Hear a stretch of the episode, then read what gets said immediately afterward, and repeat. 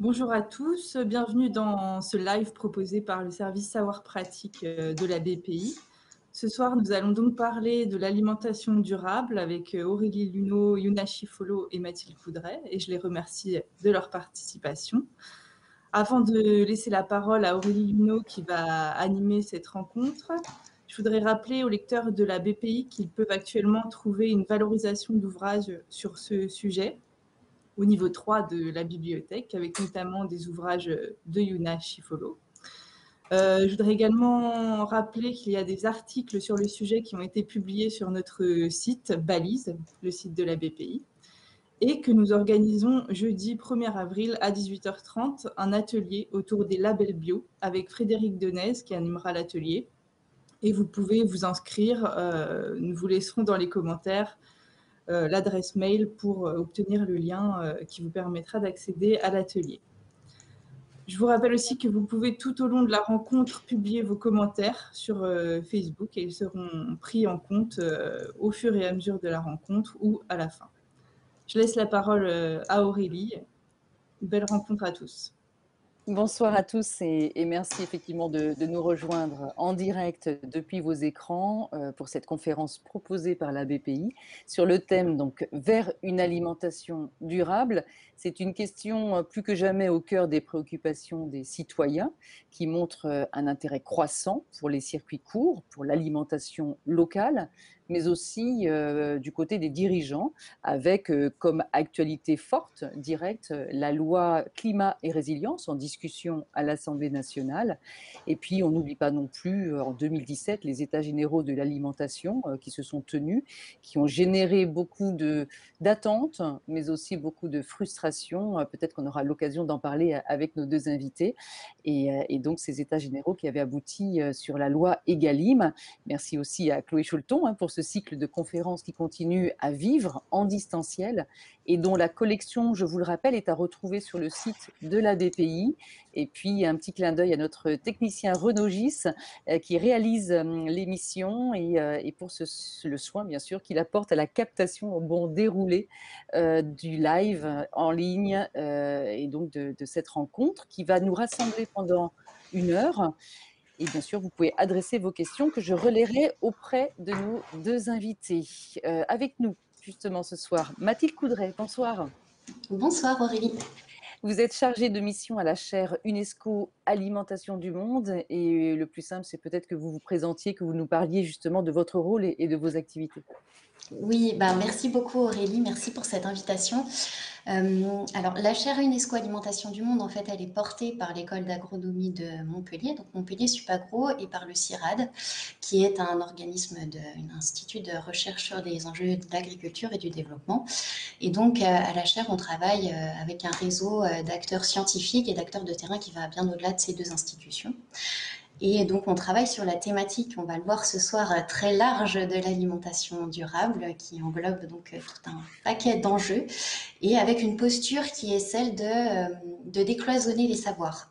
donc décloisonner les savoirs, ça veut dire décloisonner les discours d'experts, soit disciplinaires, soit d'experts de terrain, et de réussir un petit peu à faire dialoguer ben, c'est ce monde complexe des acteurs de l'alimentation durable. Et donc, notre cœur de métier, euh, c'est le dialogue, dialogue science-société, qu'on va retrouver dans tout un pôle d'activités de formation euh, notamment un master spécialisé dans laquelle, dans laquelle est investie, donc un master euh, spécialisé IPAD pour innovation et politique pour une alimentation durable, vous voyez. Euh, et puis tout un pôle de formation, tout un pôle d'activité sur des questions de recherche. Donc on va monter des projets de recherche justement pluridisciplinaires et où on va essayer de valoriser en fait les résultats de, de ces projets de recherche sur le terrain. Qu'est-ce qu'on en fait en fait de ces résultats de, de recherche? Et puis bien sûr, et je m'arrêterai là, tout un pôle d'activité vraiment de dialogue science-société pure avec euh, le montage de, colloques et de séminaires. Très riche, comme euh, on le comprend avec vous, Mathilde. Euh, avec nous aussi, donc, Yuna Chifolo. Bonsoir, Yuna. Bonsoir. Vous êtes ingénieur agronome et sociologue économique à l'INRAE. Je rappelle, l'INRAE, c'est l'Institut national de la recherche pour l'agriculture, l'alimentation et l'environnement. Vous êtes également co-animatrice du réseau national d'experts sur l'alimentation locale. On peut citer quelques-uns de vos livres. Vous êtes auteur donc du livre Les circuits courts alimentaires entre marché et innovation sociale, un livre édité chez RS, et vous avez co-dirigé le livre Manger au temps du coronavirus, un livre paru aux éditions Apogée. Peut-être on peut démarrer avec vous, Yuna Chifolo. Premier point, c'est quoi une alimentation durable? Définition. En une minute. eh bien, en fait, c'est. Il n'y a pas de définition. Donc, chacun y met ce qu'il souhaite, ce qu'il veut, ce qu'il espère, euh, ce qu'il promet. Donc, euh, ça donne une diversité d'approches euh, qui, à la fois, en fait la richesse, puisque un cadre euh, finalement pourrait euh, euh, représenter les intérêts de certains et pas, les intérêts des autres, mais en même temps qui, est aussi évidemment source de faiblesse, de confusion. C'est pour ça que l'enjeu n'est pas forcément tant de, cadrer, parce que cadrer, c'est nuire à la diversité, à l'innovation, aux envies, au futur, mais en même temps, on a quand même besoin d'avoir un certain nombre de repères. Alors, quand, on dit alimentation durable, c'est vrai que pour beaucoup, euh, euh, on pense bio, équitable, issu d'un modèle agricole spécifique. On, pense aussi au type de production, de transformation, de distribution, de consommation, etc. Euh, voilà, est-ce qu'on peut être quand même, peut-être Mathilde Coudray, donner une idée un petit peu de ce que ça recouvre?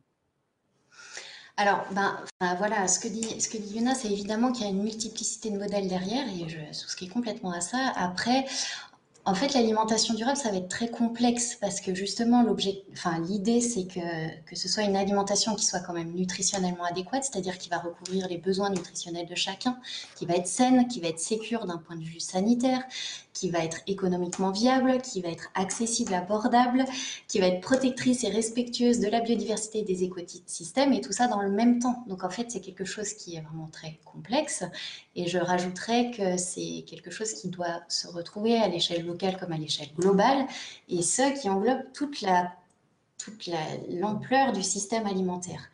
Qu'est-ce que le système alimentaire? C'est pas justement, c'est pas uniquement la, production alimentaire, c'est-à-dire c'est vraiment regarder comment les sociétés se sont organisées pour produire notre alimentation, pour manger. Donc ça va être la question de la production, ça va être la question de la transformation, ça va être la question de la distribution, de la consommation, de la gestion des déchets, etc. Donc tout ça, ça en fait une question vraiment très très complexe. Et aujourd'hui, effectivement, le, bah, c'est d'autant plus complexe que le système alimentaire industrialisé dans lequel euh, on est aujourd'hui, qui domine au niveau euh, de nos pays occidentaux, il doit répondre justement à cette multiplicité des enjeux, avec des impacts environnementaux euh, énormes, euh, tant d'un point de vue de saturation des milieux que d'épuisement des ressources, des, des, enjeux évidemment euh, sociaux, avec une multiplication des intermédiaires, enfin, etc., etc. Donc en fait, on a énormément d'enjeux auxquels il faut qu'on cherche à répondre, et je suis complètement d'accord avec Yona, c'est que derrière, en fait, l'alimentation durable, il va y avoir, en fait, il y a une multiplicité une multiplicité des, modèles à réinventer justement en réponse à ce modèle unique. Et, donc, on va pouvoir retrouver, euh, on peut retrouver plein de choses. On peut retrouver, euh, on peut retrouver pourquoi pas de l'agriculture bio, on peut retrouver euh, des questions locales, mais avec à chaque fois, en fait, des choses à creuser derrière parce que c'est vraiment très complexe. Yuna Chifolo, donc on, comprend bien que ça recouvre énormément de, de points particuliers précis que finalement euh, il y a des modèles d'alimentation durable. Est-ce qu'aujourd'hui, certains de ces modèles d'alimentation durable performants existent en France? Et si oui, on, est à quelle échelle? Alors en tout cas, nous, on a fait l'hypothèse à un moment, euh, avant, bien avant que ça devienne à la mode, que les circuits courts, justement, pouvaient apporter une, une approche intéressante de l'alimentation durable. Alors, pas la seule, évidemment, mais en tout cas, euh, une approche intéressante aussi parce que l'alimentation durable, pour nous, c'est aussi un objet de, démocratie. C'est-à-dire que l'idée, c'est que, et de co-construction, euh, que ce soit pas imposé, mais que ce soit bien porté euh, localement. Et c'est là qu'on voit justement la question de l'échelle, du territoire, du terrain, de ce qui est dans le proche, qu'entre les acteurs, justement, se définissent une façon qui convient pour eux eh bien, de faire de l'agriculture, de produire son aliment, une façon qui convient, c'est-à-dire qui convient pour nous, pour les hommes, mais évidemment pour les animaux, pour la planète, pour l'environnement. Et donc, c'est cette, cette, idée que les circuits courts pouvaient justement apporter cette possibilité de débattre, de ne pas forcément être d'accord, mais en tout cas d'avoir la, possibilité de se dire, bon, bah, parce qu'on sait bien que sur toutes ces dimensions-là, on ne pourra pas forcément en plus avancer en même temps et à la fois. Il y aura sans doute des compromis à faire, il y aura sans doute des étapes à se donner. Et donc, notre idée, notre hypothèse, ça a toujours été de se dire, voilà, on va regarder dans ces circuits courts et locaux, parce que le circuit court en France, euh, au départ, c'est une définition officielle qui a été donnée en 2009, c'est un intermédiaire maximum entre producteurs et consommateurs. On y rajoute la dimension euh, proximité géographique, c'est-à-dire euh, moins d'intermédiaires, mais aussi des consommateurs et des producteurs qui peuvent se rapprocher, qui peuvent justement dialoguer, dialoguer aussi avec les transformateurs, avec les distributeurs, pour construire cette alimentation plus durable. Donc, euh, c'est justement ce qui, nous motive et avec des résultats justement euh, euh, à la fois très, très positifs, très prometteurs, mais en même temps certaines dérives dont, on ne manquera pas de, reparler. Mais alors, je, reste un, moment avec vous, Yuna Chifolo, parce que vous travaillez en ce moment sur les effets de la crise sur ce terrain-là, les effets de la crise sanitaire pandémique, hein, bien sûr. Quel constat faites-vous justement? Alors cette crise, déjà, euh, elle a suscité un certain nombre d'inquiétudes, euh, de peur, et donc la façon aussi euh, dont les gens ont réagi. alors vous avez vu, hein, on a tous vu l'achat massif au, tout début du, du, premier confinement en particulier. Hein, les gens allaient dans les supermarchés acheter beaucoup de peur de manquer. Mais on a vu très vite, finalement, un intérêt aussi fort pour les circuits courts, pour les produits locaux. Alors, différentes motivations derrière. Pour certains, c'était justement plus sûr que les supermarchés, parce que les produits, ils avaient été moins manipulés, ils avaient moins voyagé, donc il y avait un, risque moins élevé de contamination. Et puis, c'est aussi parce qu'on avait plus de temps pour cuisiner, et donc, les gens s'inquiétaient davantage, ou en tout cas se, questionnaient davantage sur la qualité euh, des, produits. C'était aussi par solidarité vis-à-vis -vis des producteurs locaux, en particulier quand les marchés de plein vent ont été fermés. Euh, beaucoup de, consommateurs, justement des consommateurs pas forcément justement euh, euh, sensibilisés à l'alimentation durable, mais qui sont capables de solidarité et donc on, se sont tournés vers des producteurs pour les aider en voyant que justement cela pouvait avoir des difficultés. Donc on a vu un mouvement très fort au niveau du terrain, un mouvement qui justement avec des organisations entre citoyens, qui on a vu beaucoup fleurir partout en France, des groupements d'achat, entre voisins, entre amis euh, qui se réunissaient avec euh, des SMS, des, groupes Facebook, des WhatsApp ou euh, un petit mot dans la cage d'escalier en disant Tiens, je connais un producteur local, j'organise une, commande, est-ce que ça vous dit de vous joindre à nous?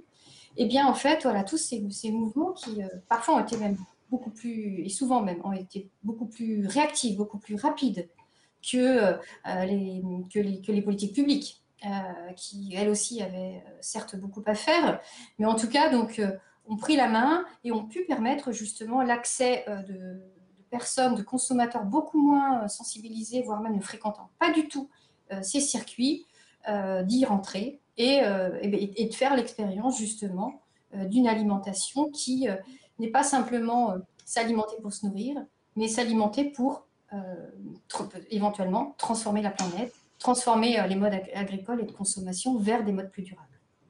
Mathilde Coudray, sur, euh, sur cette question-là, alors c'est vrai qu'on a vu aussi que cette crise de Covid a accentué les problèmes de nos systèmes alimentaires. Hein. Les inégalités économiques, alimentaires se sont retrouvées exacerbées. il ne faut pas l'oublier à tel point qu'on voit notamment hein, des étudiants euh, qu'on ne retrouvait pas dans, dans ces demandes de soutien alimentaire se retrouver effectivement devoir le faire. Oui, oui, tout à fait. Bah, après, comme l'a dit Yuna, on a vu euh, des, modifications euh, sur, euh, sur les approvisionnements aussi. Alors, enfin, par rapport à ce que, ce que tu as dit, Yuna, enfin, c'est aussi parce que les gens avaient peut-être plus le temps aussi ou un mode de fonctionnement différent. Donc, euh, à voir aussi dans la durée, euh, quand ce sera plus euh, conjoncturel, ce, que, ben, ce qui réussit à rester, en fait, à perdurer. mais c'est vrai que de manière, enfin, de manière peut-être en tout cas, ça a permis aussi de mettre à jour en fait la vraie crise sociale qu'il y a derrière, alors qui existait déjà, hein, mais qui a été évidemment euh, amplifiée euh, par, euh, par cette crise du Covid. Et notamment, on a vu une augmentation des personnes ayant recours à l'aide alimentaire.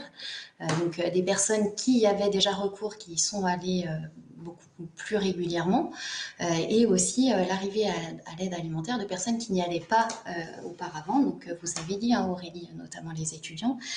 Et, donc, dans ce cas-là, l'accès à l'alimentation durable est plus difficile. Et bah dans ce cas-là, évidemment que ce n'est pas une alimentation durable, d'autant plus que l'aide alimentaire, c'est quelque chose qui est censé répondre à une urgence. Hein. Les personnes ne font pas le choix forcément de ce qu'elles mangent en fonction de, ce qu'on met derrière l'aide alimentaire. Donc on n'est pas du tout dans de la durabilité là, on n'est pas du tout dans de l'alimentation durable. Et euh, pour terminer aussi sur cette crise sociale, le Covid, il a permis également euh, bah, de se rendre compte aussi de la réalité des métiers euh, liés à l'alimentation qu'on avait besoin de producteurs, qu'on avait besoin également de caissiers pour faire nos courses. Euh, et, en fait, il a mis aussi à jour la précarité de ces. Enfin, il a, pas, il a révélé aux yeux de tous, parce qu'on le savait déjà, mais en fait, ça a révélé aux yeux de tous la précarité de ces métiers-là. Et en ça aussi, c'est intéressant, euh, cette crise du Covid. Euh, voilà, cette, mise à, jour aux yeux de tous de ces réalités de précarité. C'est vrai que cette précarité, euh, juste pour ajouter un petit peu euh, d'informations et donner une, ampleur, hein, l'aide alimentaire a explosé depuis les années 1980. De 2 millions de personnes concernées en France, nous sommes passés à 8 millions aujourd'hui. Voilà, c'était juste pour effectivement être très clair sur, sur ce, problème qui est, qui est réel euh, en France. Yuna Chifolo, comment est-ce qu'on peut accompagner les villes ou des territoires qui souhaitent développer cette offre alimentaire durable pour tous? Alors, il y a plusieurs, euh, façons d'accompagner, justement. Enfin, il y, a plusieurs, chemins. Et, euh, donc, nous, on essaie justement de, penser à un chemin qui n'oublie jamais euh, que les circuits courts et l'alimentation locale, ce n'est pas une fin en soi, mais justement bien un levier pour l'alimentation durable. Je dis ça parce que on voit quand même que je, reviens hein, sur cette idée de la peur. Les collectivités aussi ont eu peur. C'est-à-dire que euh, celles qui euh, pouvaient avoir un certain nombre de circuits courts d'offres locales, déjà, ça, les a confortées en se disant qu'il fallait aller plus loin. Et puis les collectivités qui n'en avaient pas du tout se sont dit, oula, mais il faut qu'on réagisse et qu'on installe des agriculteurs, ou en tout cas qu'on développe notre offre locale.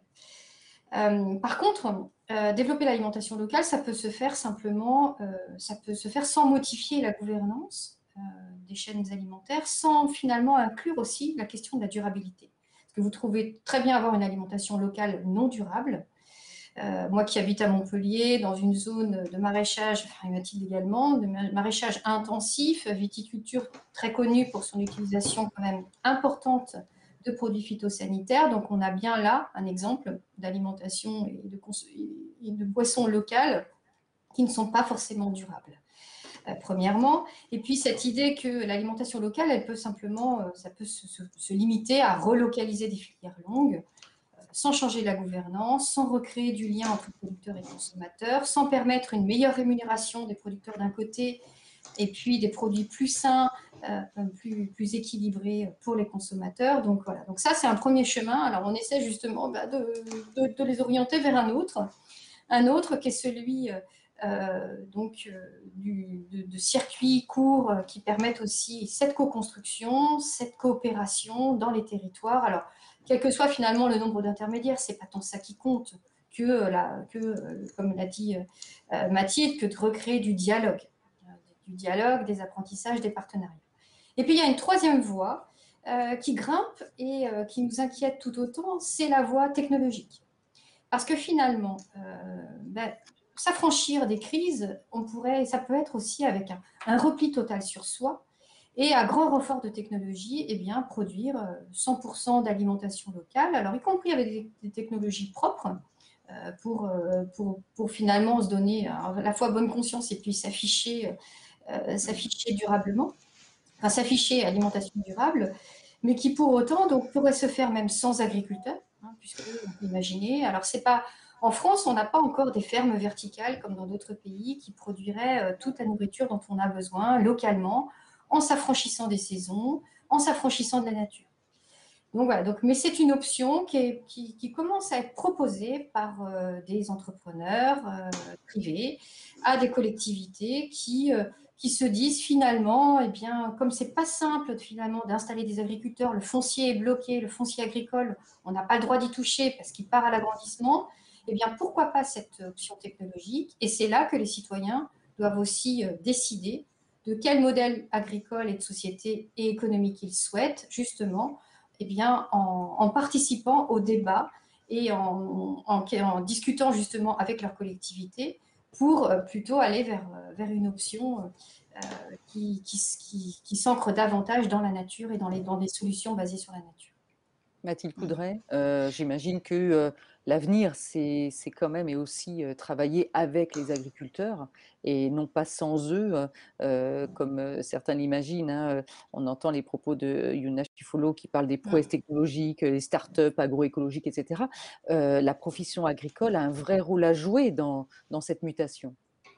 Oui, enfin, on est, on est aussi très attentif à ce qui se passe en termes de, de, technologie. Et, et, comme l'a très bien dit Yuna, en fait, ça interroge aussi Enfin voilà, se nourrir, c'est pas, euh, c'est pas, enfin manger, c'est pas uniquement se nourrir. Et en fait, euh, ces questions technologiques, elles réinterrogent vraiment notre lien, notre rapport à la nature et le lien euh, humain-nature, humain-animal. Et donc ça, c'est c'est un vrai choix effectivement sociétal qui doit être discuté en société parce que ça, peut profondément changer la, nature humaine en fait.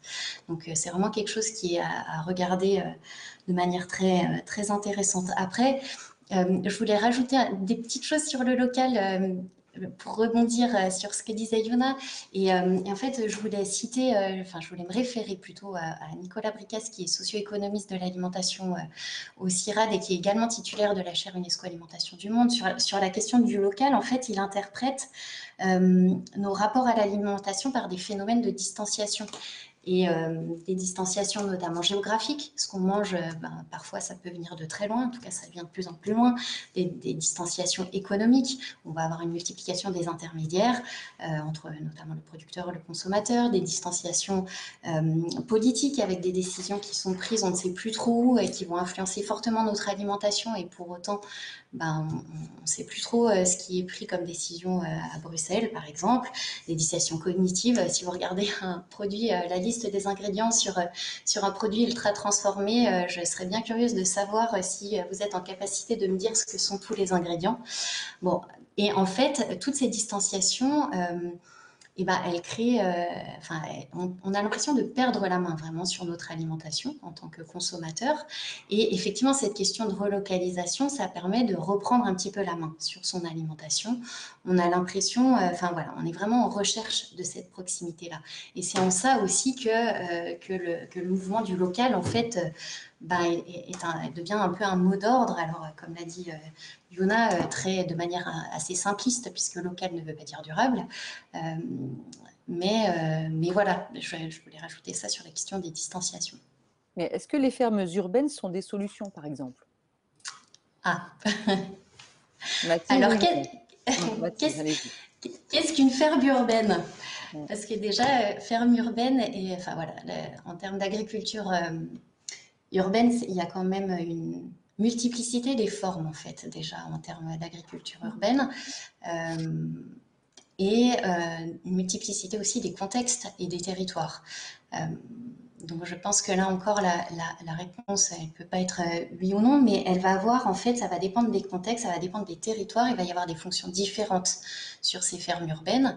Il peut y avoir, alors si on regarde déjà uniquement en France, puisque les contextes sud et, nord sont assez différents, mais en France, on peut avoir des fonctions euh, nourricières à la marge sur euh, les grandes métropoles notamment, où on va avoir euh, bah, pas de possibilité d'autonomie alimentaire et où on peut avoir des petites fonctions nourricières sur des produits notamment fragiles, par exemple des légumes, pour avoir des légumes frais. Mais après, en fait, les fermes urbaines, elles peuvent avoir en fonction de, toute la multiplicité des formes qu'elles peuvent avoir, parce que ça peut être très technologique, comme ça peut être pas du tout technologique, et ça peut être des jardins partagés, ça peut être des jardins ouvriers qui existent euh, depuis le 19e siècle peut-être. Et euh, là, on peut avoir des fonctions qui vont être très différentes, euh, qui ne seront pas des fonctions nourricières, mais qui peuvent être des fonctions pédagogiques, de rapport à l'alimentation, qui peuvent avoir des, des fonctions également de reconnexion sociale. Oui, oui, de reconnexion à la nature, des fonctions aussi sociales pour refaire un peu de l'animation dans les quartiers, remettre du lien, des acteurs aussi qui vont avoir l'impression de reprendre également la main sur leur alimentation. On peut avoir des fonctions environnementales sur, la, sur la gestion des eaux, sur la gestion de la chaleur. On peut avoir des fonctions enfin, de paysage. Donc sur les fermes urbaines, en fait, il y a pareil tout un panel de possibilités euh, avec un panel de contextes qui vont être euh, qui vont être très différentes. Et encore une fois, c'est aux acteurs des territoires aussi, s'ils avaient le moyen et s'ils pouvaient discuter entre eux sur ce qui est possible, sur ce qu'ils souhaitent en termes d'alimentation et donc aussi d'agriculture urbaine. Yuna Chifulo, sur ces questions-là après, tout dépend, on imagine aussi de la taille de la ville, de, de, de l'environnement. Hein. Mais par exemple, une ville, on pense, à, on pense à Paris, on pense à des grandes villes, que ce soit Lyon, euh, euh, Bordeaux, Nantes, etc. Enfin, voilà, comment est-ce que euh, peuvent être appréhendées ces, ces propositions de fermes urbaines? Alors, en effet, de toute façon, euh, il ne s'agit pas euh, quand même d'être. Euh, parce qu'il y, a des versions low-tech, high-tech, beaucoup de technologie ou pas du tout. Et il ne s'agit pas d'être opposé à la technologie. Parce que justement, la technologie aussi, elle est intéressante, elle peut diminuer la pénibilité du travail parce que, quand même, l'agriculture, ce n'est pas, pas rigolo tous les jours. Et un certain nombre d'innovations technologiques dans le travail agricole sont quand même bienvenues. Par contre, si l'usage de la technologie crée des nouvelles dépendances et des nouvelles fragilités, euh, là, à ce moment-là, il faut s'en méfier. Si à nouveau on perd la main euh, en utilisant la technologie plutôt qu'on ne se renforce, à ce moment-là, il faut être vigilant. Et c'est là que justement, les fermes urbaines, il faut faire attention justement aux nouvelles dépendances qu'elles peuvent créer. Et au contraire, si elles permettent eh bien, euh, plus de nature en ville, de la pédagogie, du, lien social, des apprentissages, alors avec de la technologie, pourquoi pas, mais dans, cette perspective justement de garder la main. Hein, donc ça, c'est important, puisque euh, l'enjeu, c'est vraiment d'être résilient, c'est-à-dire euh, bien d'anticiper aussi un certain nombre de chocs possibles, euh, et donc vis-à-vis de qui peuvent menacer notre sécurité alimentaire. Hein, des, chocs, à la fois, on sait qu'il y en a plein déjà qui, nous menacent, il y en a d'autres, et notamment d'autres qui peuvent être liés justement à ces technologies. Donc, il s'agit d'anticiper toutes ces fragilités possibles et en tout cas de garder la maîtrise. Et euh, donc, au niveau des, villes, euh, les villes ont une carte à jouer, évidemment, donc, euh, en installant des, agriculteurs sur les terres qui leur appartiennent, mais aussi en étant facilitateurs aussi pour débloquer le foncier agricole. Donc, elles peuvent jouer un rôle de médiation important hein, vis-à-vis de, la profession agricole pour construire ce, rééquilibrage. Parce que de toute façon, la solution, c'est bien la coexistence. On parle de beaucoup de la durabilité, elle se fait moins dans euh, une forme serait plus durable qu'une autre parce que finalement, euh, vous allez voir qu'à chaque fois, ce n'est pas simple d'avoir tout, tout de, réussir à, tous les coups et dans toutes les dimensions de la durabilité. Et, parce qu'il y a une, coexistence, de la diversité, eh bien, avec toutes ces solutions-là, on arrive quand même à des, à des avenirs plus, plus sûrs et plus durables.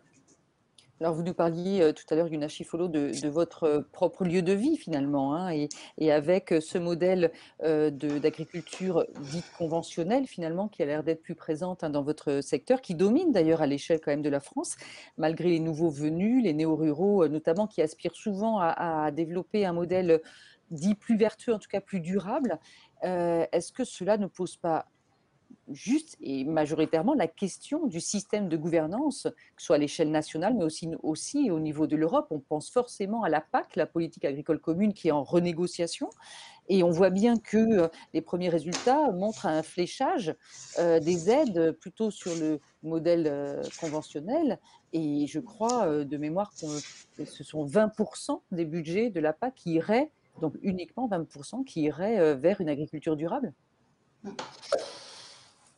Oui, alors on, parle d'un système verrouillé de toute façon à toutes les échelles, un verrouillé, donc verrouillé autour d'une logique euh, quand même de, production intensive qui sert des, intérêts euh, euh, d'un certain nombre de grandes entreprises et dans lequel la profession agricole finalement joue, bah, en tout cas a choisi, ou en tout cas ne sait pas se défaire de, ce modèle d'avant. Alors aussi, parce qu'on reste quand même sur des, ambitions de, nourrir la planète, qui, sont, euh, qui sont certes très louables, mais qui s'accompagnent justement, on l'a vu, hein, d'externalités quand même, euh, enfin d'impacts, en particulier environnementaux, mais aussi sociaux, hein, parce qu'il y a beaucoup d'agriculteurs qui finalement, pour, pour atteindre ce modèle-là sont très endettés. Hein. Je rappelle quand même que les agriculteurs, il y a plus de 40% qui, génèrent un revenu inférieur au SMIC. On est quand même 22% des ménages vivent en dessous du seuil de pauvreté, ménages agricoles. Donc, donc c'est le prix social, le coût social hein, de, cette, de, cette ambition de nourrir la planète environnementalement comme socialement, donc il est, il est, il a quand même, il est quand même important. Et pourtant, on n'arrive pas à s'en défaire. On est verrouillé, donc euh, il faut bouger, il faut tout bouger. Le jeu, c'est comme un puzzle, vous voyez, donc il faut euh, bouger les choses à tous les niveaux. Donc c'est clair que l'Europe a des responsabilités. Euh, et que le deuxième pilier de la PAC, donc celui qui va plutôt soutenir le développement rural, donc il est trop faiblement doté. Euh, mais là, les citoyens ont peu la main là-dessus, sur ces débats-là qui sont complexes, qui sont technocratiques. Et, euh, c'est le mauvais visage de l'Europe finalement. Mais donc, mais c'est pas grave parce que l'Europe, il y a quand même, y a quand même des fonds dans l'Europe qui ont permis. Si y a toutes ces initiatives là de circuits courts, c'est quand même aussi grâce à l'Europe. Enfin, en tout cas, certains fonds de l'Europe ont su être activés.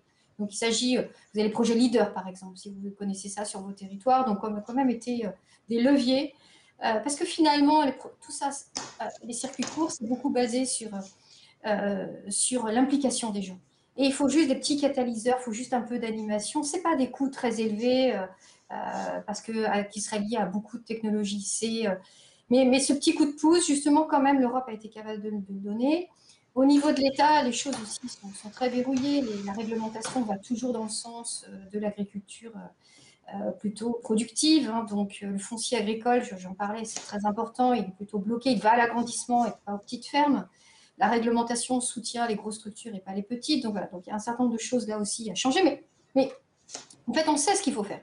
On sait ce qu'il faut faire et on a été, on, fait partie des chercheurs qui euh, ne cherchent pas que dans leur bureau, mais se frottent, se confrontent à ces acteurs politiques. On leur a proposé notamment euh, dans les états généraux, puisque j'ai témoigné euh, sur les circuits courts déjà à cette époque, ensuite pour la loi Egalim, pour la loi climat et résilience, on leur a fait des propositions d'amendement qui d'ailleurs ont été relayées par euh, les députés LREM, mais après, bah, il y a un blocage, donc on voit quand même que... Mais les choses progressent, c'est-à-dire qu'il y a quelques années, les députés ne le relayaient pas, donc les choses progressent. Alors on verra, peut-être à la génération suivante, les choses iront mieux, mais on n'a pas le temps.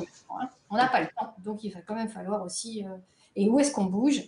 Eh ben, C'est euh, au niveau local, chez vous, là, euh, chez vos voisins, avec vos voisins, avec votre mère, avec, avec les élus de votre territoire, dans votre famille, dans vos réseaux, dans vos amis. Et là, on voit quand même que, des choses sont possibles.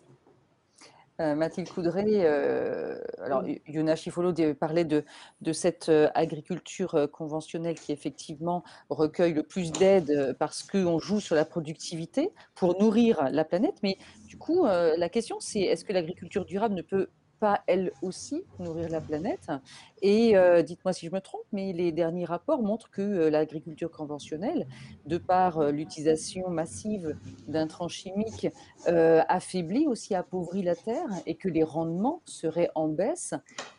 tout cela, est-ce que ça n'est pas à prendre aussi en compte peut-être pour un, changement de modèle?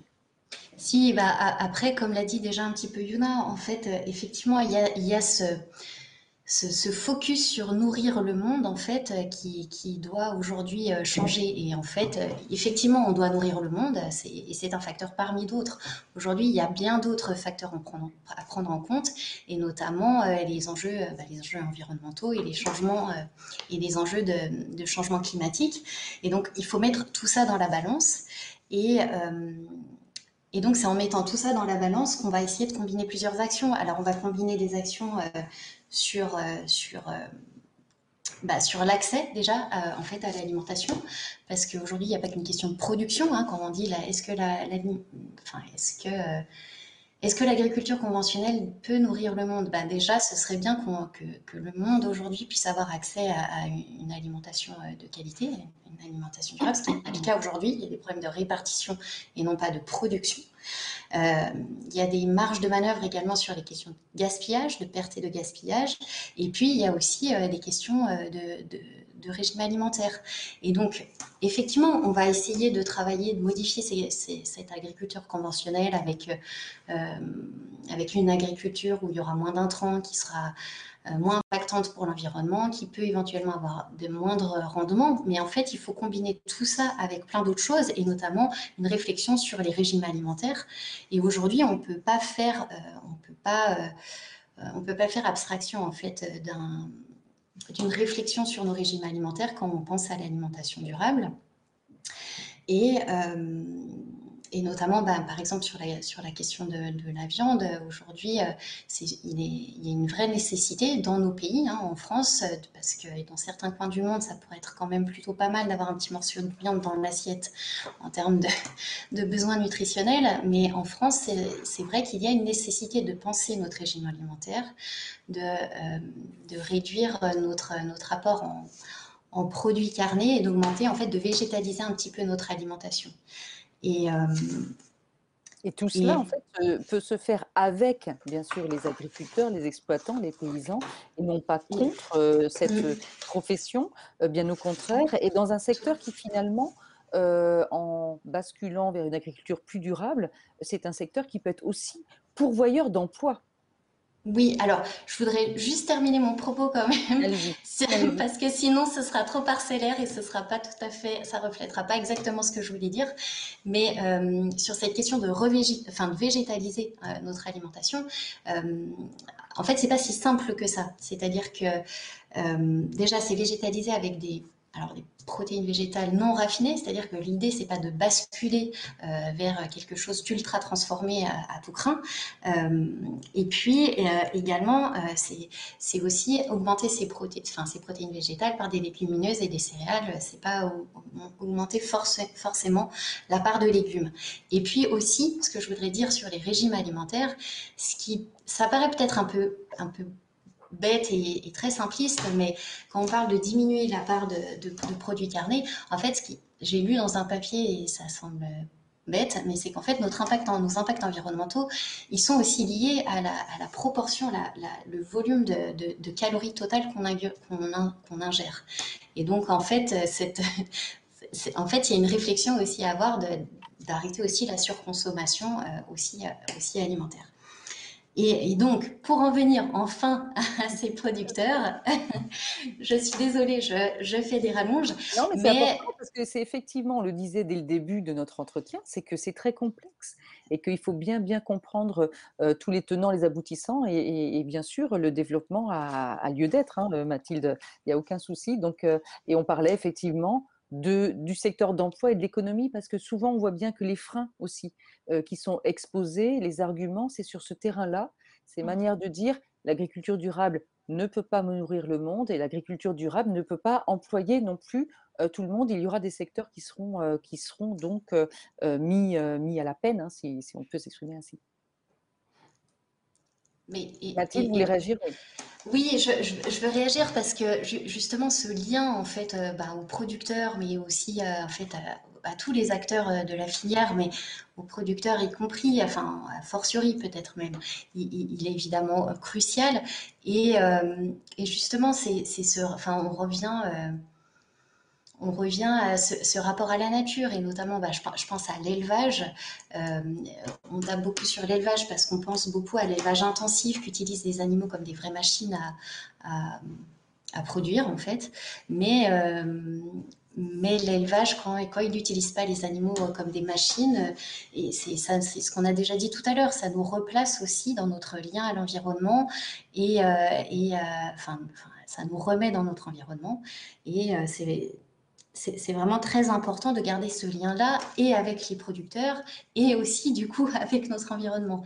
Donc, euh, bien évidemment, et sur, les questions de, sur les questions du travail, alors j'ai malheureusement pas eu le temps de regarder, mais j'ai regardé ça en, diagonale. Je vous invite à regarder un webinaire de l'IDRI euh, qui euh, justement a vraiment pose un peu ce problème-là sur les différents scénarios possibles euh, y compris euh, en termes de travail. Donc, euh, petite pub pour l'IDRI. Je ne sais pas pourquoi je fais une pub pour l'IDRI. IDDRI, je précise. Tout à fait. Vous allez voir IDDRI, l'IDRI, qui effectivement fait tout un travail sur ces questions économiques de fond. Yuna Chifolo, vous voulez réagir? Oui, alors c'est vrai que euh, l'agriculture, euh, enfin l'agriculture conventionnelle donc est mise en avant pour sa, capacité à nourrir le monde, qui en effet commence à être questionnée parce que parce que c'est une agriculture qui est, quand même liée sur un nombre réduit d'espèces et de variétés, donc et donc du coup il y a, y a, menace si jamais justement ces espèces et variétés donc, donc pouvaient être euh, déjà, elles sont, elles peuvent, ça peut être compliqué, les rendements deviennent compliqués avec le changement climatique. Et comme il a pas, on n'a pas énormément de, ressources, puisqu'on a perdu toute une biodiversité, donc euh, c'est pour ça que c'est n'est pas si évident. Évidemment, il faut changer les régimes alimentaires, rééquilibrer, puisque euh, manger moins mais mieux, c'est tout cet enjeu-là aussi pour réduire non seulement l'impact environnemental, mais aussi tous les dégâts sociaux et économiques liés à une alimentation euh, trop importante. Euh, on a des techniques agricoles justement très innovantes, intéressantes, la permaculture, euh, qui montre aussi que d'autres voies sont possibles. On peut même avoir des rendements très intéressants. Et moi, je travaille avec des, céréaliers qui font des rotations avec des légumineuses, avec de l'agroécologie, de la permaculture, et qui atteignent des rendements qui sont presque ceux d'une agriculture conventionnelle sans utiliser aucun intrant et en utilisant uniquement, en valorisant uniquement les interactions entre euh, les éléments de la nature. Alors bien sûr, pas tout de suite, ça se fait au bout de 10, 15 ans. Euh, mais c'est aussi ça qui est intéressant, c'est de se dire que, euh, eh bien, en, produisant différemment, et ça, ça a été confirmé par des, chercheurs d'INRAE sur l'agriculture biologique, qui montrent aussi, hein, plus largement, sur un grand échantillon, qu'en agriculture bio, après 15 ans, on atteint des rendements aussi bons presque que l'agriculture conventionnelle avec, euh, beaucoup, avec zéro intrant, enfin en tout cas que des intrants euh, euh, organiques et donc avec justement beaucoup plus d'autonomie. Donc c'est pas du tout une fatalité, mais ce, il y a une transition qu'il va falloir accepter, qu'il va falloir accompagner, surtout en ne supprimant pas l'élevage. On a besoin de l'élevage. Pas n'importe quel élevage, on a besoin de l'élevage avec des prairies qui stockent le carbone. Euh, on a besoin d'élevage parce que ça évite les friches et, les incendies derrière. Donc, on a besoin de paysages ouverts et c'est grâce aux animaux. Hein, donc, euh, mais évidemment, euh, pas n'importe lequel, et bien dans cette perspective de complémentarité entre l'homme, la nature, les animaux, et, dans une perspective de durabilité. Et là, derrière ça, c'est des solutions pourvoyeuses d'emploi. Alors, même si évidemment, ce serait trop simple de dire que euh, enfin, l'agriculture, c'est un métier difficile quand même. Et donc, euh, et donc parfois, bah, justement, euh, certains silencent et, et, sont déçus ou il y a des désillusions parce que parce que c'est quand même des métiers, des métiers compliqués. Et c'est là que les jeunes aussi ou les nouveaux qui arrivent ont des solutions. Ils s'installent à plusieurs ou ils coopèrent. Et on a des nouvelles formes d'entrepreneuriat collectif parce que les jeunes se disent, mais attendez, moi, travailler 70-80 heures par jour comme comme mon père, ou comme, comme les agriculteurs que je vois en place, bah, c'est peut-être pas la vie que j'espère. Donc c'est là que euh, bah, ils s'installent, certains produisent trois, enfin ils, partagent les tâches, euh, ou ils partagent un magasin, ou ils partagent un outil de transformation. Et c'est là aussi que se réinventent les choses euh, intéressantes, y compris pour la durabilité, c'est que le circuit court, l'alimentation locale, recrée du collectif là où il n'y en avait plus, où il n'y en avait pas. Et c'est ça, et ces solutions collectives, on sait forcément qu'on sera, plus, sera plus fort à plusieurs. Donc, euh, c'est aussi des lieux, où des collectifs dans lesquels on apprend, on s'entraide. Et donc, c'est aussi ces leviers-là euh, qui sont intéressants pour progresser vers, euh, vers des systèmes plus durables, y compris du point de vue de la qualité de vie. Et justement, un collectif, c'est plus un emploi avec un type qui fait tout, produire, vendre, transformer, livrer, aller au marché, remplir le camion avec des vides fous. Mais c'est un collectif à plusieurs qui peut justement être en plus ancré dans le territoire et euh, générer plus d'emplois.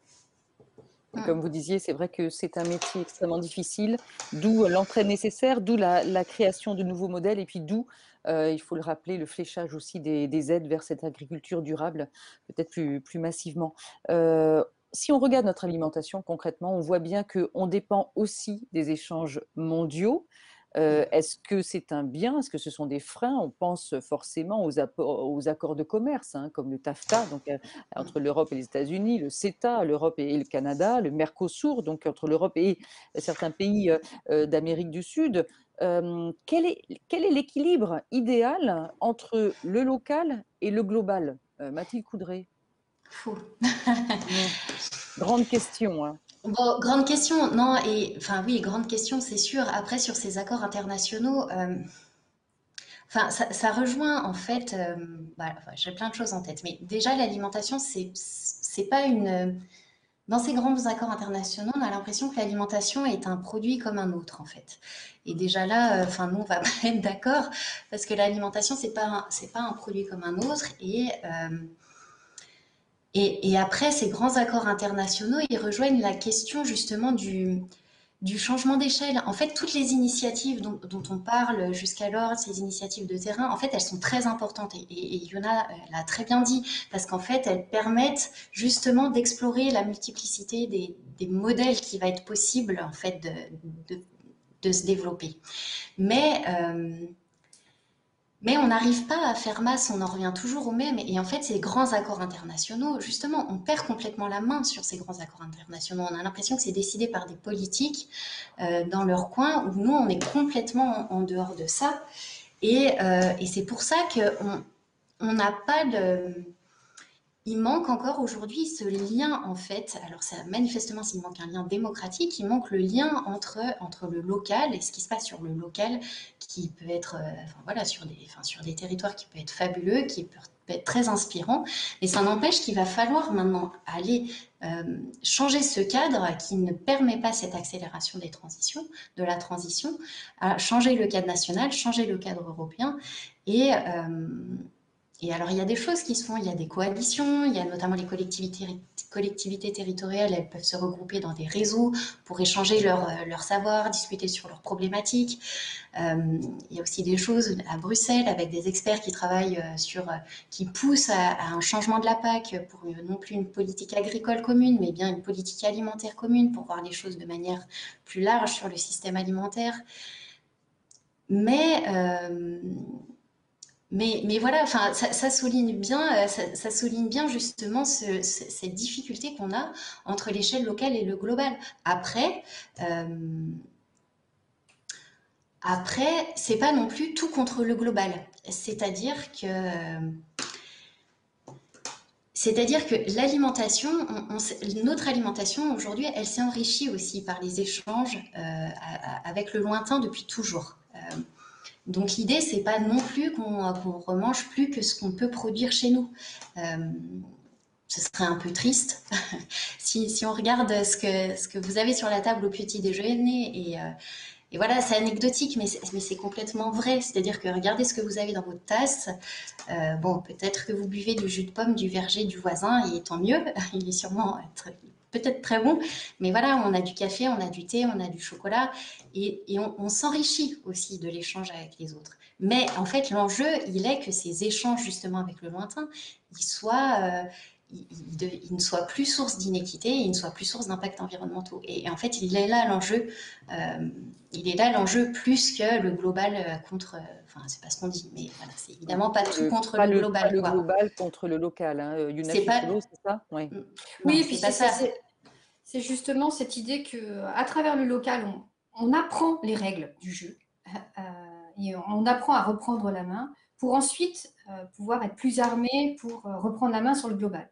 Et ça, je pense que on n'y est pas encore, mais on y, va. C'est-à-dire que voilà, dans le local, parce que des dialogues sont possibles, parce qu'on comprend ce que veut dire, ce qu'il y a, une tomate, une tomate n'est pas forcément la même tomate quand elle a été, quand elle a passé 15 jours en chambre froide et, qu'elle est vendue dans un supermarché que quand elle a été cueillie à maturité, qu'elle est vendue par un producteur qui euh, gagne sa vie grâce à ça. Donc voilà, donc, euh, on, comprend ces règles-là. Et finalement, on le voit, nous, dans les, territoires qu'on accompagne, euh, des gens commencent après, avec tous ces apprentissages-là, à se dire non, mais attendez, mais moi, bah, déjà, j'achète plus ou je fais gaffe, même quand je vais au supermarché, je fais gaffe à d'où ça vient. Et puis voilà, donc petit à petit, ils reprennent les, ils reprennent les rênes, ils reprennent la main. Euh, ils sont plus armés pour, euh, pour, ensuite euh, voir ce qui peut se faire à, d'autres échelles.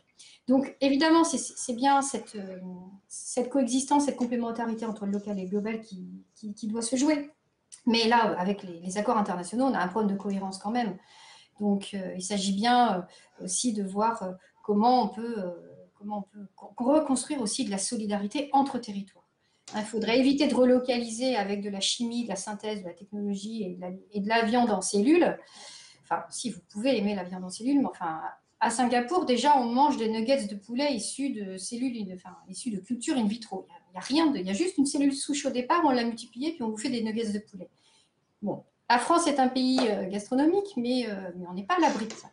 Alors voilà, donc c'est pour ça que, euh, par contre, des solidarités entre territoires pour se dire, est-ce que c'est finalement la peine qu'à Lille, on se mette à produire des tomates, alors qu'à Montpellier, on en a plein et qu'on y jette? Bah, Peut-être pas. Donc du coup, ça veut dire une alliance entre Lille et Montpellier, mais aussi entre Lille et le Cameroun pour du chocolat. Enfin bref, donc bah, des solidarités entre territoires parce que là, en fait, ce, qu'on sait dans, ce on est rendu, on s'y est pardon, rendu compte, c'est qu'on est nourri par des flux qu'on maîtrise pas. L'État, au niveau des statistiques, euh, n'a plus la main, y compris sur la provenance des produits.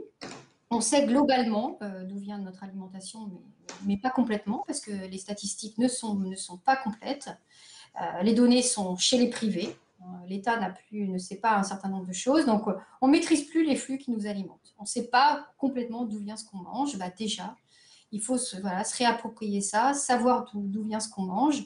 Et ensuite, on fait des choix. Des choix éclairés en se disant, bah, je peux très bien euh, acheter des choses au Brésil ou au Canada, mais, euh, mais à ce moment-là, euh, j'ai besoin de savoir d'où ça vient et comment ça a été produit. Hein, c'est plutôt cet enjeu solidarité interterritoire et, et transparence dans les chaînes mais qui évidemment, pour l'instant, on en est loin. Donc, euh, on, a, on a ces choses à reconstruire, mais avec euh, euh, des gens qui, qui, se forment. Voilà, le local, c'est un laboratoire d'apprentissage. Et puis, puis avec, quand on aura des gens mieux formés, plus, plus armés pour, pour, comprendre les règles, on pourra justement, je l'espère, hein, enfin, en tout cas, on l'espère, envisager d'autres possibles. Mathilde Coudray, ah. vous vouliez ajouter quelque chose, je crois. Oui, je voulais ajouter une petite chose sur, euh, sur les, choix éclairés, euh, parce que euh, je, tiens quand même à, parler de la limite quand même de, la responsabilisation du consommateur, parce que on peut pas, et enfin bon, tout ce qu'on a dit jusqu'alors le souligne, donc il n'y a pas d'ambiguïté là-dessus, mais on peut pas faire reposer uniquement la responsabilité sur le poids, enfin sur le dos du consommateur parce que, ben déjà parce qu'on a compris que c'était très compliqué, et puis euh, parce qu'aujourd'hui, le, le, consommateur, déjà, alors on dit qu'il n'y a pas d'information, mais enfin on dit qu'on on se pose la question s'il manque de l'information, mais on se pose aussi la question de s'il n'y a pas trop d'informations, parce qu'il y a une telle cacophonie euh, autour euh, ben, de certains produits. Il y a des labels de partout maintenant. Euh, euh, il y a le Nutri-Score, il y a les labels équitables, les labels bio. Enfin, franchement, si, vous voulez acheter un produit, vous avez, exemple, vous avez le Nutri-Score D, mais par contre, le produit, il est bio et équitable. À côté, le même produit avec un Nutri-Score A, ni bio ni équitable. Comment vous faites votre choix Franchement, comment vous faites votre choix? Alors, ça ne veut pas dire qu'il ne faut pas que le consommateur ait de l'information, bien sûr que non, mais euh, c'est très compliqué quand même aujourd'hui euh, de, de, faire le tri dans tout ça et parmi de tous les labels aussi, parmi tous les labels. parmi tous les labels, bien sûr. Enfin voilà, je, je parlais du Nutri-Score, du bio et de l'équitable parce que c'est des choses assez connues aujourd'hui, mais il y, a plein de choses. On, enfin moi-même, je pense qu'il y a plein de choses sur lesquelles je ne sais pas ce que c'est. Et donc, en fait, ça crée beaucoup de culpabilité, ça crée beaucoup d'angoisse sur le consommateur. Et, euh, et là, c'est une vraie limite euh, de, de, la responsabilisation du consommateur. Alors, ça ne veut pas dire que les gens qui ont les moyens, qui ont, euh, je sais pas, la disponibilité mentale, qui ont envie, ne doivent pas s'intéresser et, et, creuser tout ça. Mais ça veut dire qu'on peut pas, on peut pas attendre que, le, enfin voilà, on peut pas mettre la responsabilité uniquement sur le dos du consommateur. Donc, il n'y a pas une démocratie aussi alimentaire. Hein, ça rejoint cette question-là. Yuna Chifolo, justement, comment est-ce qu'on peut rendre comment est-ce qu'on pourrait en tout cas rendre cette alimentation durable à la portée de tous? Il y a des, chercheurs, je pense à Dominique Paturel euh, de, de l'INRAE justement, qui travaille sur la démocratie alimentaire et qui euh, a proposé de mettre en place une sécurité sociale de l'alimentation. On, on voit bien qu'il y a une inégalité et qu'aujourd'hui, c'est quand même difficile à, à, imaginer, en tout cas à cautionner. Oui, alors tout d'abord, justement, je, comme je, confirme ce qu'a dit Mathilde, hein, il s'agit. Et quand je disais que le local, euh, ça permet aux, personnes d'apprendre les règles du jeu et de reprendre la main, je pensais aussi aux élus et pas simplement aux consommateurs. parce que, les élus aussi manquent de. Les élus euh, ne sont pas forcément justement euh, formés à, ce que c'est qu'un système alimentaire et comment il fonctionne. Donc, euh, c'est aussi les élus qui peuvent reprendre la main et, et, du coup, avec les consommateurs, avec les citoyens, mais aussi les acteurs des systèmes alimentaires. Donc, donc il y a, y a ces, ces, ces, laboratoires, c'est cette idée que dans, dans, dans, le territoire, on peut, on, peut, on peut mieux comprendre les règles du jeu et s'entraider justement pour les comprendre et euh, coopérer pour agir et, changer d'échelle. Euh, alors en effet, la, précarité alimentaire, euh, avec donc moi j'avais travaillé donc Dominique Paturel et, donc à, la première introduit, enfin accompagné les restos du cœur pour introduire des produits locaux en circuit court dans, dans, les filières de l'aide alimentaire avec les restos du cœur. D'ailleurs ça s'est fait à Montpellier. Alors mais en même temps, on voyait bien les limites de ça. C'est-à-dire qu'une fois, que fois que les restos euh, que la compagnie finit, bah, les, gens, ils n'ont plus forcément la possibilité d'accéder à ces produits frais. Donc, et puis, et puis l'aide alimentaire, ça reste une solution d'urgence et euh, il s'agit euh, de voir ce qu'on peut faire d'autre. Même si évidemment, on comprend bien la difficulté. du coup, d'ailleurs, enfin, point intéressant, c'est que Dominique avait pointé que finalement, quand même, le problème aussi de, de ça, c'est que de ces filières de l'aide alimentaire, c'est souvent de considérer que les pauvres ne savent pas cuisiner ni s'alimenter. Or, euh, il y a des gens issus euh, qui sont pourtant dans des conditions difficiles, qui savent très bien s'alimenter, euh, qui connaissent aussi, qui savent cuisiner les légumes, les familles d'origine étrangère. Et donc, Dominique avait montré aussi que parfois, c'était plutôt les bénévoles de l'aide alimentaire qui finalement avaient consommé moins bien que, les bénéficiaires et que du coup, on pouvait inverser les choses et, et proposer que ce soit les bénéficiaires qui aussi voilà, donc pour éviter cette stigmatisation tout le temps sur le pauvre qui ne sait pas cuisiner et qui s'alimente mal. Euh, mais n'empêche que voilà, faut faire autre chose. Donc, s'inventent dans les territoires des systèmes euh, aussi de, de, solidarité. Les AMA proposent des paniers solidaires. Enfin, on a un certain nombre d'initiatives locales. Des choses aussi plus enfin, intéressantes euh, qui essaient de mettre la mixité, c'est-à-dire de faire des groupements d'achat avec des plus aisés, des moins, euh, des plus pauvres, mais aussi des plus sensibilisés, des, moins, des moins sensibilisés pour avoir ce brassage. Et j'ai accompagné par exemple une épicerie euh, à Saint-Nazaire, en Loire-Atlantique, où justement une épicerie qui est ouverte à tous les publics, y compris à des publics qui sont envoyés par le, enfin, qui sont, euh, qui sont identifiés par le CCAS, donc le Comité d'action sociale, et qui viennent justement dans cette boutique, qui ont pas les mêmes, qui ont accès à des prix plus bas, mais qui ne euh, sont pas stigmatisés pour autant, puisqu'il y a une carte de paiement où on ne voit pas le prix que vous payez, et donc ça permet justement ces rencontres et cette mixité, pour éviter de mettre les pauvres euh, en parallèle de notre société. Et puis, donc, Dominique travaille en effet donc, avec tout un réseau hein, d'associations, de collectifs sur ce projet de sécurité sociale alimentaire, dans cette idée qu'au même titre qu'on a accès, euh, a accès universel aux soins, qu'on puisse accéder tous à, ils ont fait des modélisations. A priori, ce serait, c'est l'idée déjà d'avoir un fonds de 150 euros par personne et par mois pour s'alimenter, donc pour avoir accès à des produits frais locaux qui viendraient donc de producteurs pour avoir justement aussi cette solidarité vis-à-vis des productions agricoles. Ça aussi, c'est des choses qui s'expérimentent avec des collectivités. Euh, êtes en train d'accompagner, alors on discute avec la région Occitanie, mais aussi les Hauts-de-France, euh, pour mettre en place justement une caisse sociale pour l'alimentation, donc basée sur le système des cotisations sociales, pour pouvoir justement au niveau de, la réglementation et pas simplement euh, en bonne complémentarité avec des initiatives locales importées plutôt par des citoyens ou par des, distributeurs d'épiceries qui, auraient envie de cette solidarité, de mettre cette solidarité dans leur épicerie. Et donc là, on est justement sur un changement de règles de la réglementation qui est soutenu hein, d'ailleurs y compris par une, députée qui, a, qui, a aussi, qui porte un amendement sur la sécurité sociale de l'alimentation. Donc là aussi, les débats, euh, évidemment, il y a des, des, réticences fortes, évidemment, il y a des verrous là aussi, mais en tout cas, le débat progresse. Mm. Mathilde Coudray, sur ces questions, c'est vrai qu'on sait que donc, cette alimentation durable, euh, elle n'est pas pour tous aujourd'hui, mais elle devrait être un droit, comme le droit à la santé. C'est aussi, il ne faut pas l'oublier, un retour à la dignité et à l'égalité. Mmh. Oui, enfin, bah, ce qu'a dit Yuna, en fait, il, est important aussi dans ces questions de durabilité d'intégrer vraiment les préoccupations sociales.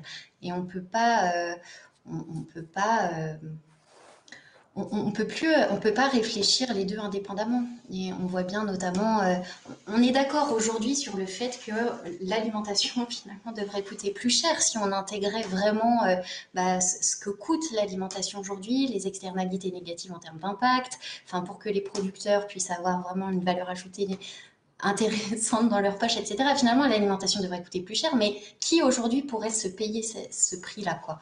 Donc, euh, on a vraiment ce lien euh, enfin, il est vraiment urgent, enfin urgent, ça ne veut pas dire que c'est pas fait pour autant, mais c'est vraiment très important d'intégrer ces préoccupations sociales aux questions durabilité et aux questions donc de l'alimentation durable euh, de fait, c'est sûr. Et puis, euh, et puis donc ça c'est une chose. Et la deuxième chose aussi sur ces questions-là, c'est que où, il peut y avoir une inquiétude, enfin où moi je peux avoir de l'inquiétude, et notamment dans le contexte actuel, c'est disons, peut-être pas parler d'inquiétude, mais où il faut être attentif, c'est justement ne pas rompre les liens. Euh, et, euh, on voit bien cette crise sociale euh, qui de dingue aujourd'hui et on ne sait pas encore ce que ça va donner dans les mois, années à venir. Et, il est vraiment important pour revenir vraiment à la question de l'alimentation durable, c'est de ne pas rompre les liens non plus dans la réflexion sur l'alimentation durable. C'est-à-dire de réfléchir ensemble, d'essayer vraiment d'intégrer l'ensemble l'ensemble de la population, alors sur un territoire donné, hein, par exemple, et de travailler ensemble à ce que pourrait être une alimentation durable. Et, euh, et, ça, c'est, pas simple parce que c'est un vrai projet de société en fait. C'est vraiment un vrai projet à réfléchir euh, ensemble pour un projet de, société. Et l'idée, c'est, ce qu'on a dit aussi à un moment donné euh, ce soir, c'est-à-dire qu'on n'est plus dans ces questions de nourrir les gens, on n'est plus non plus dans cette question de lutter contre la précarité alimentaire. En fait, l'idée, c'est pas ça. L'idée, ce serait vraiment de réussir à ce que, les, à ce que l'ensemble des gens puissent avoir accès à l'alimentation. Comme a dit Yona, elle a parlé de dignité, hein, c'est-à-dire que tout le monde ait accès en fait à, à une même type d'alimentation, une même qualité d'alimentation. Et donc, pour ça, en fait, on n'est plus à lutter contre la précarité alimentaire, mais en fait, c'est lutter contre la précarisation de manière générale, pour que les gens puissent avoir les moyens d'avoir accès à une alimentation. Euh, de, voilà, pour tout le monde de même qualité. Quoi. Donc, euh, donc c'est pas simple, hein, euh, mais je pense que c'est vraiment un point euh, être attentif là-dessus et sur intégrer les préoccupations sociales, bien sûr, dans nos réflexions sur la durabilité de l'alimentation, mais aussi de réussir à embarquer un maximum de personnes et à pas laisser euh, bah, une partie de la population en dehors de ces, de ces questions-là, quoi. Eh oui, c'est ce que dit effectivement, euh, notamment hein, euh, Dominique Paturel, mais en tout cas les chercheurs euh, centrés sur ces questions de démocratie alimentaire, c'est de ne plus avoir idéalement besoin de recourir à, des banques alimentaires, mais de juste permettre une alimentation durable pour tous et une alimentation tout simplement déjà pour tous, mais durable bien sûr. je regarde du côté des, questions justement des, des, internautes qui nous suivent dans, ce, dans ce direct, dans ce live. Donc on a cette question-là. Bonsoir comment les politiques publiques peuvent-elles être peuvent-elles, pardon, comment les politiques publiques peuvent-elles contribuer à créer un système alimentaire vertueux? Ouais, je pense que celle-là, c'est pour Yona, mais bon, je vais être d'accord.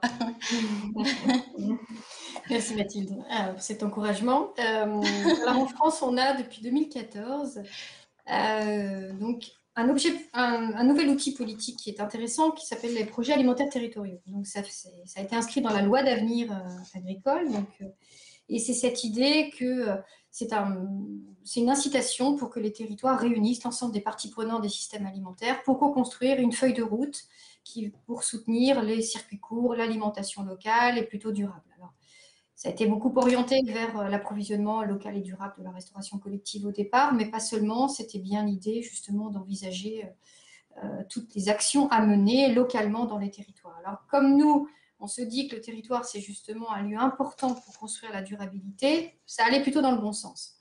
Le problème, c'est que, y compris cette politique publique-là, eh bien, il y a eu une institutionnalisation, c'est-à-dire qu'il y a eu enfin en tout cas, c'est beaucoup des institutions entre elles, alors euh, déjà géraient finalement l'agriculture avant. Alors maintenant, on dit qu'elles gèrent l'agriculture et l'alimentation, mais euh, on n'a pas beaucoup plus de démocratie, pas beaucoup plus de participation des parties prenantes et souvent des grands exclus. donc les consommateurs, les citoyens, alors qui sont à la limite consultés, mais pas vraiment, pas, vraiment associés aux actions concrètes. Et puis, on peut regretter que les collectivités passent beaucoup de temps, mettent beaucoup d'énergie à essayer de mettre la grande distribution autour de la table et finalement oublient tous ces acteurs économiques euh, tels que euh, les artisans, les commerçants de proximité, euh, les restaurateurs qui font la vie des territoires, qui représentent quand même des volumes non négligeables et, qui et, qui, aussi sont, peuvent être des, très grands partenaires de l'alimentation locale et qui pour autant sont pas reconnus. Donc là, on voit quand même que cet outil, mais, je reste convaincue que cet outil est un, outil avec plein potentiel, puisqu'il remet justement la possibilité d'agir au niveau des territoires. Après, évidemment, on en a parlé un petit peu, hein, la politique nationale, donc euh, elle peut, elle, a des possibilités euh, sans que ça coûte de faire bouger les choses. Et en particulier, euh, vraiment, là où elle peut faire bouger les choses, c'est de débloquer le foncier agricole pour qu'il ne parte plus simplement à l'agrandissement, mais qu'il serve d'autres enjeux. Hein, d'autres enjeux, et en particulier l'enjeu justement euh, d'une alimentation plus locale et plus durable. Vous êtes de temps en temps auditionné, hein, Yuna Chifolo, euh, par euh, des députés ou, autres. concrètement, qu'est-ce que vous attendriez, vous, de cette loi, ou qu'est-ce que vous attendez de cette loi climat-résilience? Est-ce que vous avez bon espoir ou On a vu que dans les semaines précédentes, les 5000 amendements avaient été donc travaillés en amont, beaucoup retoqués? Voilà, où vont vos espoirs? Alors oui, alors parmi les 5000, on en a peut-être fait 10 euh, ou 20, donc euh, on, a contribué justement à cette liste d'amendements et donc euh, on a travaillé avec les députés, alors les députés de la majorité, mais pas seulement, des députés aussi d'autres partis politiques. Donc en effet, donc on peut regretter qu'ils aient été refusés. alors il y a encore des choses qui sont a priori en discussion, c'est pas complètement clos, hein, donc je crois qu'il faut continuer. il faut continuer.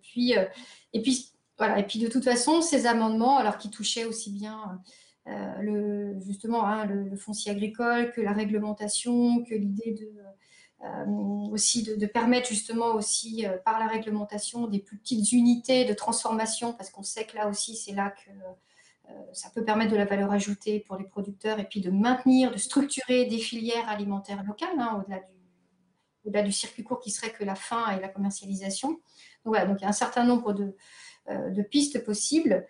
Mais euh, évidemment, euh, pour l'instant, c'est mal parti, on va dire, mais, mais on garde espoir. Mathilde Coudray? Oui, en fait, je voulais compléter aussi sur les collectivités territoriales parce que peut-être que les, ça, vaut quand même le coup aussi de, préciser que les collectivités territoriales, les élus, en fait, ils ont, ils ont quand même dans leur besace des compétences qui sont intéressantes quand même pour travailler sur l'alimentation sur un territoire. Donc bon, c'est la base, mais je ne sais pas si euh, voilà, tout le monde est bien au fait de ça. Donc c'est vrai que aussi pour ça, euh, un territoire, c'est la bonne échelle justement pour mettre autour de la table toutes les parties prenantes parce que euh, c'est déjà plus simple de travailler avec toutes les parties prenantes sur un territoire plutôt qu'au niveau national. Et puis euh, aussi parce qu'elles ont, des collectivités territoriales, elles ont des compétences justement de gestion du foncier, le foncier agricole et le foncier urbain, et puis aussi d'autres compétences comme euh, bon, la, commande publique, notamment pour la Restoco, mais aussi la gestion des déchets. Et, en fait, c'est complètement pertinent aussi pour eux de travailler sur cette question alimentaire parce qu'en fait, ça va, ça va faire écho à leurs problématiques, en fait, à leurs travaux aussi sur les questions de durabilité de la ville et puis euh, de, justice, euh, enfin de justice, oui, d'inégalité sociale, on pourrait dire. Donc, euh, donc c'est vrai que les élus, en fait, enfin, les collectivités territoriales, il n'y a pas que les élus, hein, puisqu'il y a quand même pas mal de chambres et collectivités territoriales qui travaillent, mais voilà, ils, ont vraiment, euh, c'est vraiment important cette échelle pour avancer sur les territoires. Et puis après, il y a aussi des, euh, des réseaux qui permettent les échanges alors, en France et aussi à l'international qui permettent des échanges de compétences et du coup de faire un petit peu masse en fait. je pense notamment euh, au pacte de Milan, euh, qui est un pacte qui a été signé par, euh, je crois, 200 000 à la base. Alors maintenant, je ne sais pas combien il y en a qui ont, qui ont, qui, ont signé ce pacte de Milan, mais ça, permet quand même de faire un réseau euh, alors de villes, alors de, de, petites, de toutes petites villes ou de plus de grandes métropoles, mais en fait d'échanger et en fait de, de, faire quand même un petit peu poids euh, petit à petit. Euh, de se mettre en réseau en fait et certaines villes deviennent des, des villes laboratoires d'expérience où les autres maires peuvent venir se nourrir et voir un petit peu ce qui fonctionne. Il y a aussi le, le, C40, le C40 hein, je crois, qui fonctionne comme ça, effectivement, avec différentes villes dont des, dont des grandes ou des capitales ou des grandes métropoles il y a quelques questions qui arrivent de, de la part du public et, là on voit bien que la question entre l'intensif et le bio est, très présente. Hein. cette question est présente en tout cas. Est-ce qu'une durabilité faisable n'est-elle pas la combinaison de multiples approches, circuits courts, fermes urbaines, bio, zonées, agroécologie, intensif, etc., en fonction des réalités des régions, en équilibrant l'ensemble le problème aujourd'hui est sans doute la prégnance trop forte de l'intensif. Par exemple, le 100% bio euh, n'est pas vraiment réaliste. Voilà, il y a beaucoup de choses hein, dans, cette réaction euh, qui voudraient peut-être euh, ou apporter quelques, quelques éclairages ou ressentir, retour d'expérience justement. Yuna Chifolo En fait, je crois qu'on a, justement qu'on n'était pas des. Pragmatique et puis surtout, euh, que ce soit Mathilde avec la chaire UNESCO ou nous à INRAE, vraiment, euh, on est sur le terrain et donc euh, c'est pour ça qu'il n'y a pas de recette. mais par contre, il y, y a des bonnes façons de faire. Et je reviens hein, sur cette idée de décider, d'essayer de décider démocratiquement de ce qu'on doit faire de ce, pour aller vers plus, de durable. C'est pour ça que nous, on a mis en place une démarche qui s'appelle Ici, c'est local, qui est une démarche de co-construction de, de, la, d'une feuille de route autour, des produits locaux, c'est pour signaler les produits locaux et respectant certains critères de durabilité sur les marchés de plein vent, dans les commerces, donc dans les territoires avec un code couleur. Mais en fait, euh, les critères de local et durable, ce sont les consommateurs qui les décident avec les producteurs, les artisans, les commerçants et si possible leur collectivité quand elle est partante. En tout cas, euh, producteurs, artisans, commerçants et consommateurs décident ensemble de ce que c'est qu'un produit local et durable. Et du coup, ça se diffuse en France et ça n'a pas forcément la même euh, définition. Parce que quand vous êtes dans la Drôme, euh, bah, il y a beaucoup de bio déjà, donc euh, ça veut dire peut-être aller plus loin même encore, alors que quand vous êtes dans d'autres régions ou dans Paris, c'est moins évident. Donc c'est pour ça que justement, ce qui est important, c'est de pouvoir bah, débattre de tout ça. Parce qu'on voit bien que bio, raisonner, tout ça, en plus, il s'agit en plus d'en comprendre, parce que y a bio et bio, il y a un bio industriel qui est en effet pas forcément euh, mieux qu'une euh, bonne agriculture raisonnée locale, mais voilà, mais tout ça, il faut le comprendre. Il faut, en débattre. Et donc, avec cette démarche participative, justement, c'est un, cadre euh, pour permettre cette construction de, la durabilité au plus près des territoires au plus près de la réalité des territoires, puisque on ne va pas forcément justement devoir avoir, avoir, les mêmes efforts à fournir et les mêmes chemins à, emprunter pour construire du durable en fonction de, de là où on est et de là où on habite. Mathilde Coudray, vous vouliez ajouter quelque chose? Oui, je, rejoins Yuna aussi sur, le, sur, la, enfin, sur la, enfin, la nécessité. C'est une nécessité partout, mais en tout cas sur, euh, sur, sur accompagner en fait. Parce que effectivement, je, je pense qu'il faut être attentif, à intégrer tout le monde, à, justement réussir à mettre des gens autour d'une table, à donner de l'information, bien sûr, aussi, il faut qu'il y ait de l'information. Mais du coup, il y a besoin d'outils aussi euh, pour, euh, pour ça, en fait.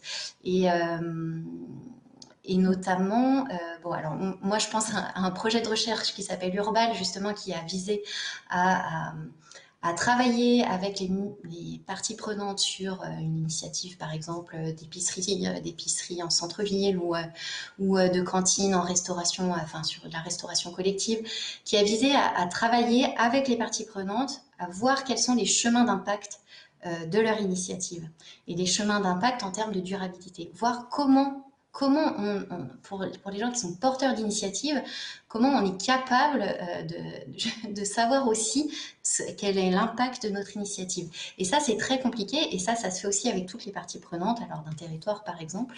Et donc, il y a, aussi ce souci d'accompagnement et d'amener des outils, euh, d'amener des outils, d'amener aussi des indicateurs pour, pouvoir savoir un petit peu de quoi on parle. Euh, et ça, il y a encore pas mal de boulot là-dessus, il me semble. Bon, en tout cas, je regarde du côté des questions. Je ne vois plus, plus de questions se manifester. Je pense que vous avez été très complètes et l'une et l'autre. Dans la dernière minute, euh, est-ce que vous voulez conclure peut-être par un message, par quelque chose? Si on vous comprend bien, en tout cas, cette alimentation durable, elle est envisageable, elle est réaliste, elle est faisable. Euh, il y a différents modèles.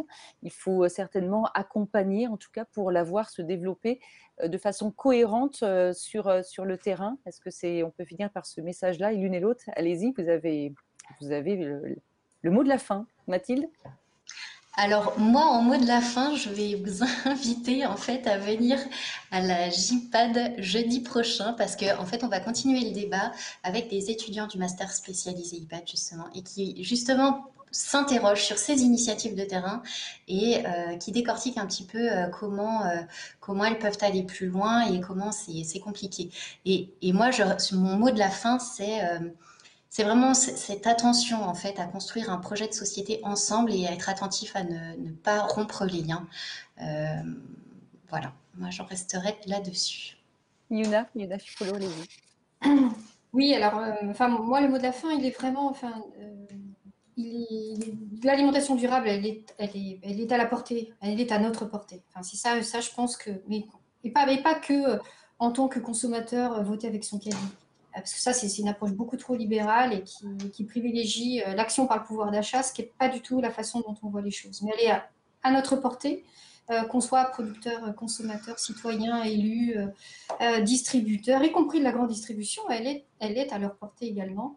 Et par contre, n'oublions pas l'alimentation sans agriculture. eh bien, c'est justement, elle a beaucoup moins d'avenir. Et faites, il faut qu'on fasse attention, il faut qu'on protège les agriculteurs. Ils sont très menacés. Travailler avec eux, c'est ce que vous dites. Voilà, travailler avec les agriculteurs, ne pas faire ni contre ni sans, y compris avec les agriculteurs conventionnels qu'il faut accompagner euh, pour aller vers euh, d'autres possibles. Et ça, justement, localement, euh, sans jugement, sans stigmatisation, là aussi, accompagner les agriculteurs conventionnels qui sont souvent en grande détresse. là aussi, il faut, il faut justement qu'on puisse s'ouvrir à eux et qu'on puisse leur montrer et les accompagner dans d'autres chemins en tout cas réfléchir à, ces autres modèles hein, que vous avez évoqués, bien sûr, et avec tous ceux qui peuvent y prendre part. Ça fait penser à la citation de Claude Lévi-Strauss que je vous livre. Il ne suffit pas qu'un aliment soit bon à manger, encore faut-il qu'il soit bon à penser. Merci, merci à toutes les deux. Merci Mathilde Coudray, merci euh, Yuna Chifolo. Je rappelle quand même pour les auditeurs euh, et les, enfin les téléspectateurs, les, tous les, les internautes qui nous suivent, bien sûr, euh, vous pouvez aller un petit peu plus loin dans des livres. Yuna Chifolo, votre livre Les circuits courts alimentaires entre marché et innovation sociale, édité chez RS. Et je rappelle le livre que vous avez co-dirigé, Manger au temps du coronavirus, un livre paru aux éditions Apogée. Et puis Mathilde Coudray, bien sûr, on on convie euh, les internautes euh, à aller sur le site de la chaire UNESCO Alimentation du Monde. Euh, j'en profite aussi pour mentionner la chaire Anka qui a lancé, pour ceux qui le souhaitent, un, Instagram intéressant justement sur l'alimentation pour les jeunes. Je rappelle que toutes les informations, vous pouvez les retrouver sur le site de la BPI. Rencontre aussi que l'on vient de vivre. Cette rencontre, elle est disponible en replay sur Facebook et sur le site de la BPI, bien sûr. Au revoir à tous. Merci. Merci. Au revoir.